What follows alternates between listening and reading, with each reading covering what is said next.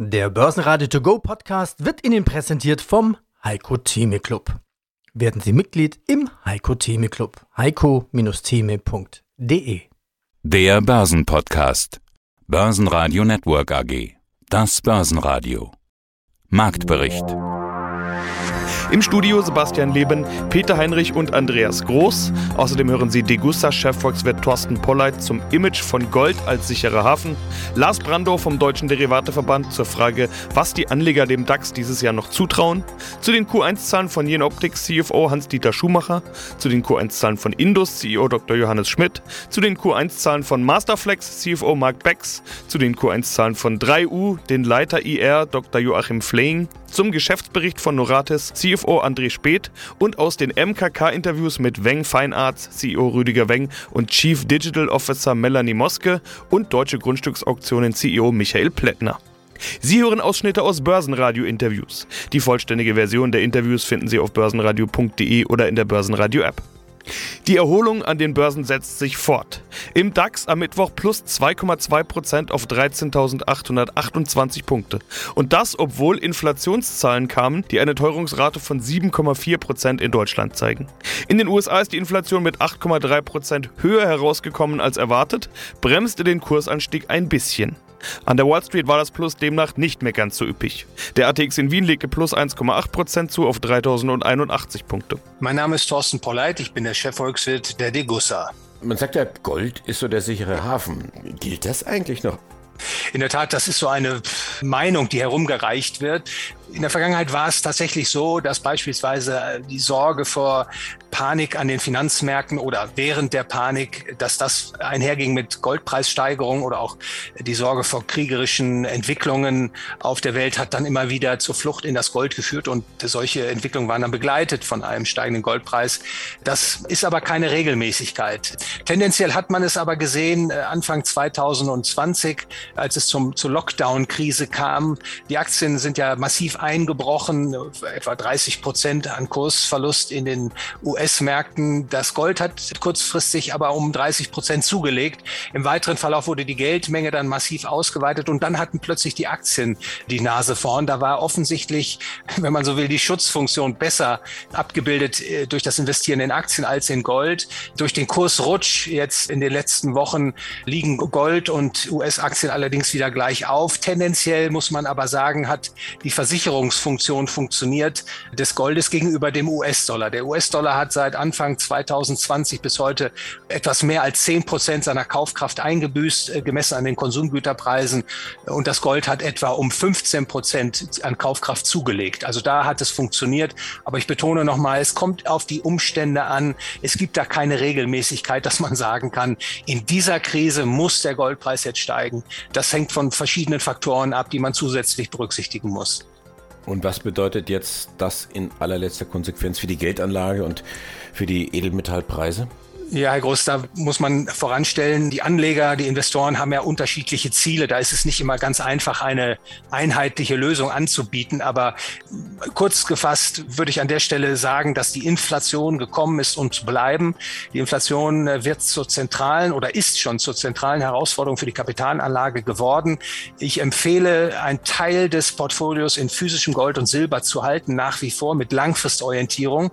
Und Sie werden jetzt vielleicht staunen, aber ich bin auch der Meinung, Meinung, weiterhin Long-Positionen im Aktienmarkt zu halten, weil ich glaube, dass die Zinserhöhungen, die die Zentralbanken planen, weniger stark ausfallen, als derzeit erwartet wird und dass in der langen Frist, also drei bis fünf Jahre nach vorne geblickt, wir deutlich höhere Aktienkurse sehen als heute.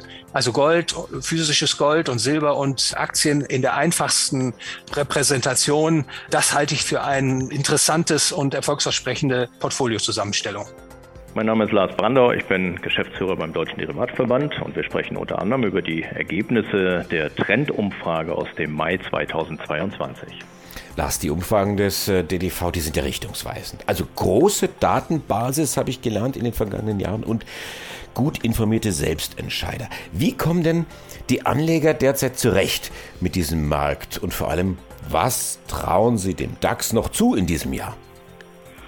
Naja, zunächst mal glaube ich, dass Selbstentscheider mit Erfahrung, die ihr eigenes Depot allokieren, vermutlich etwas besser zurechtkommen in diesem Jahr als viele, die neu hinzugekommen sind.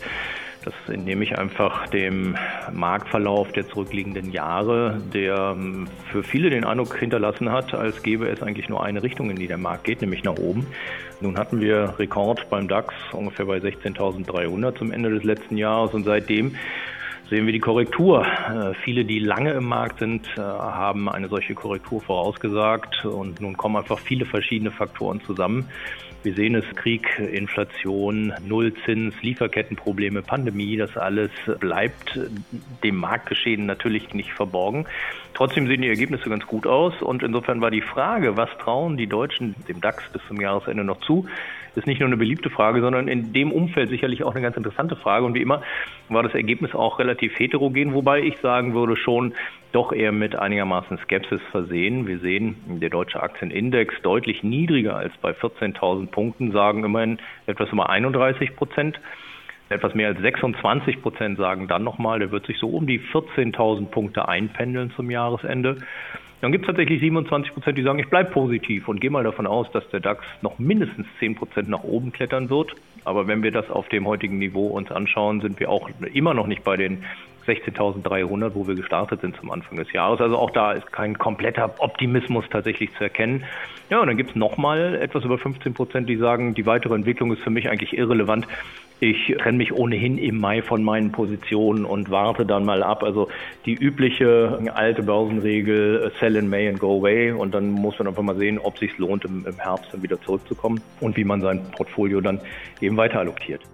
Im DAX war der stärkste Gewinner die Allianz mit plus 5,9 Prozent. Hier gab es eigentlich negative Meldungen über eine Rückstellung, aber die Dividendenpolitik soll davon unberührt bleiben. Vortagesverlierer Porsche stieg 5,3%, BMW plus 5,2%. DAX-Verlierer gab es nur zwei, mit Zalando mit minus 1,1% und Schlusslicht Bayer minus 6,2%. Hier droht ein neuer Rechtsstreit wegen Glyphosat. E.ON verdient zwar weniger Geld, die Aktie legt trotzdem zu. Heidelberg Zement liegt über den Erwartungen in Q1. Für die Überraschung des Tages sorgt aber ThyssenKrupp. Deren Q2-Zahlen überzeugen, ausgerechnet im Stahlgeschäft. Die Aktie steigt zweistellig. In den USA waren die Zahlen eher schwach. Die Kryptobörse Coinbase bricht um rund ein Viertel ein.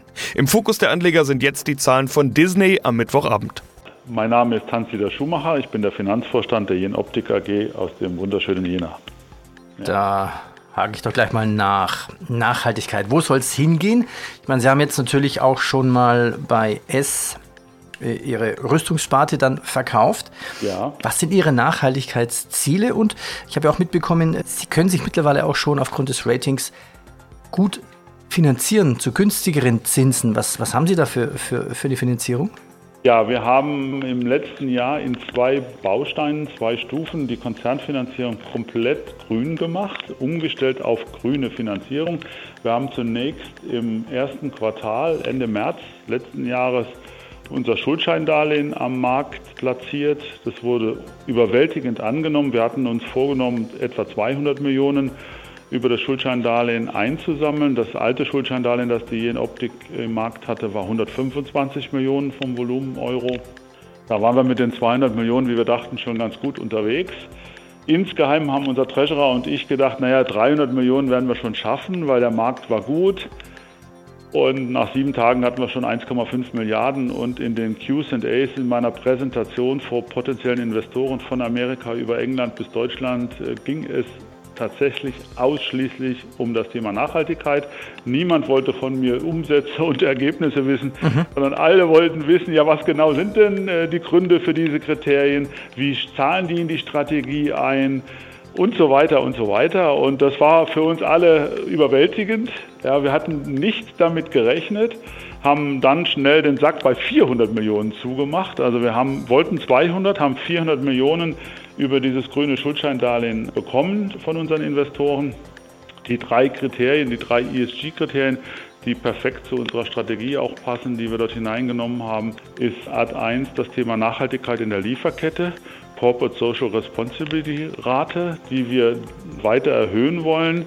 Wir haben uns vorgenommen, bis zum Jahr 2025 sind, glaube ich, die Laufzeiten dort und über einen Zwischenschritt 2022, wo diese erreichten Ziele immer vom externen Prüfer äh, auditiert, geprüft und testiert werden, haben wir uns vorgenommen, alle Lieferanten der Jenoptik, die mehr als 200.000 Euro äh, Einkaufsvolumen abbilden, müssen alle Menschenrechte einhalten, müssen zertifiziert sein, müssen sozusagen dem Thema Nachhaltigkeit in allen Aspekten und der sozialen Verantwortung gerecht werden, sonst sind sie keine Lieferanten der Jenoptik. Mein Name ist Johannes Schmidt und ich bin der Vorstandsvorsitzende der Indus Holding AG. Das letzte Interview im Börsenradio hatte die Überschrift Zurück zur Normalität. Wir haben viele Hidden Champions. Gerade dieses Zurück zur Normalität möchte ich mal unter die Lupe nehmen. Wie viel Normalität ist überhaupt möglich vor dem Hintergrund von Krieg, der sich als längerwierig andeutet, Pandemie, die in China für neue Lockdowns sorgt, viel länger als erwartet, Inflation, Preissteigerungen, die höher sind als mal vermutet, Lieferketten, die nicht nur schwierig sind, sondern zum Teil tatsächlich ganz wegbrechen und und und. Also die Liste lässt sich ja beliebig beliebig weiterführen. Äh, die Lage ist doch alles andere als normal. Wie geht in so einem Zustand zurück zur Normalität? Ja, zurück zur Normalität ist natürlich ein Thema, was aktuell nicht zur, zur Lage passt. Das ist ganz klar. Ich glaube, man muss sich vielmehr die Frage stellen, äh, wie man als Unternehmensgruppe aufgestellt ist, um mit den ganzen Herausforderungen, die Sie ja eben alle schon erschöpfend aufgelistet haben, umgeht. Und da kommen wir einfach mit unserem sehr dezentralen, diversifizierten Geschäftsmodell immer wieder gut mit solchen Situationen zurecht. Wir haben unsere wir haben unsere Unternehmen mit den Unternehmern vor Ort, die stellen sich diesen Herausforderungen. Diese Herausforderungen sind auch in der Gewichtung in jedem Unternehmen anders. Generallösungen gibt es keine. Aber in Summe müssen wir einfach sagen, dass das erfreulich gut gelingt, auch beim Blick auf die Quartalszahlen.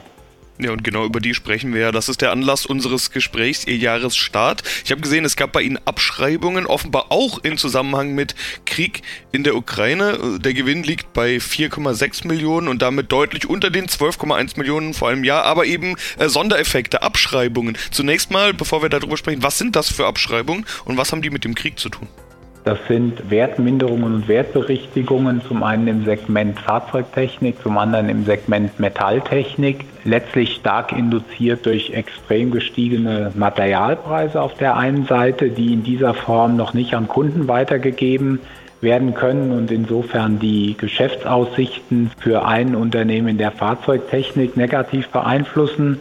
Zum anderen sind es einfach direkt Wertberichtigungen auf Vorräte und Forderungen, die aus Russlandgeschäft resultieren, was es nicht mehr gibt und wo dementsprechend einfach einmal Bereinigungen in der Bilanz vorgenommen werden mussten. Bei beiden Themen sprechen wir ja in der Summe von 6,3 Millionen und bei beiden Themen sprechen wir von Einmaleffekten.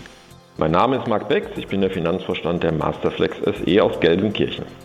Wir sprechen über Q1 2022. Sie hatten im März zu den Jahreszahlen einen kleinen Einblick gegeben und gesagt, umsatzseitig schon mal sehr guter Start ins Jahr. Geworden ist es ein deutliches Umsatz plus 22,5 Prozent auf 23,9 Millionen Euro und damit eines der besten Quartale der Firmengeschichte, habe ich gesehen. Äh, Herr Becks, wir haben doch so viele Probleme. Krieg, Sanktionen, Lockdowns, unterbrochene Lieferketten, Knappheiten und natürlich die Inflation noch obendrauf. Wie schaffen Sie es in so einem Umfeld so einen guten Jahresstart hinzulegen?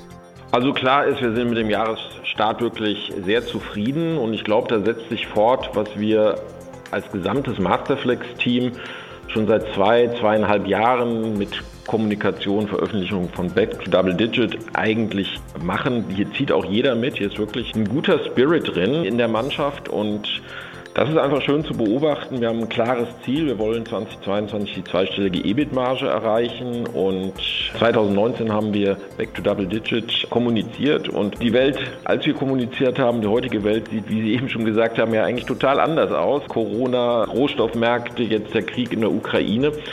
Aber wir kommen da bis jetzt wirklich gut, sehr gut durch. Bin da wirklich zufrieden. Es ist ein hoher Einsatz der Mannschaft. Also auch wenn ich sehe, was im Einkauf passiert, auch was im Vertrieb passiert, Kommunikation zu den Kunden. Das zeigt, wie der Einsatz hier der, der Mannschaft ist. Und es zeigt auch, wie robust unser Geschäftsmodell ist, denn Schläuche, gerade in Spezialanwendungen, werden überall gebraucht und die Märkte erholen sich. Und auch unsere Strategie, in vielen Geschäftsfeldern tätig zu sein, in vielen Märkten weltweit. Wir sehen es zum Beispiel gerade Amerika läuft super, derweil wir in China einen Lockdown haben. Und so kann immer der eine den anderen vielleicht ein bisschen stützen. Deswegen sind wir wirklich mit dem Start dieses Jahr sehr zufrieden. Aber ich glaube, der Grund dafür liegt schon ja, mehrere Jahre zurück. Mein Name ist Dr. Joachim Flehing. Ich bin Leiter Investor Relations bei der 3U Holding AG. Dr. Flehing, wir gucken uns heute gemeinsam den Jahresstart an, aber als Einstieg will ich noch mal kurz zurückblicken auf 2021. Da hatten wir getextet Licht und Schatten, das hat Ihr Vorstand gesagt. Cloud Computing und WeClap, das war die Lichtseite, hatten Sie dann präzisiert. Erneuerbare Energien eher Flaute wegen Windproblemen, Lieferketten haben den Onlinehandel gestört. Also Licht und Schatten. Wie startet jetzt das neue Jahr? Mehr Licht? Ja, danke, Herr Groß. Das erste Quartal ist ein sehr guter Start ins neue Jahr gewesen für die 3U Holding AG. Es zeichnet sich ab, dass wir auch im zweiten Quartal unseren Wachstumskurs fortsetzen können.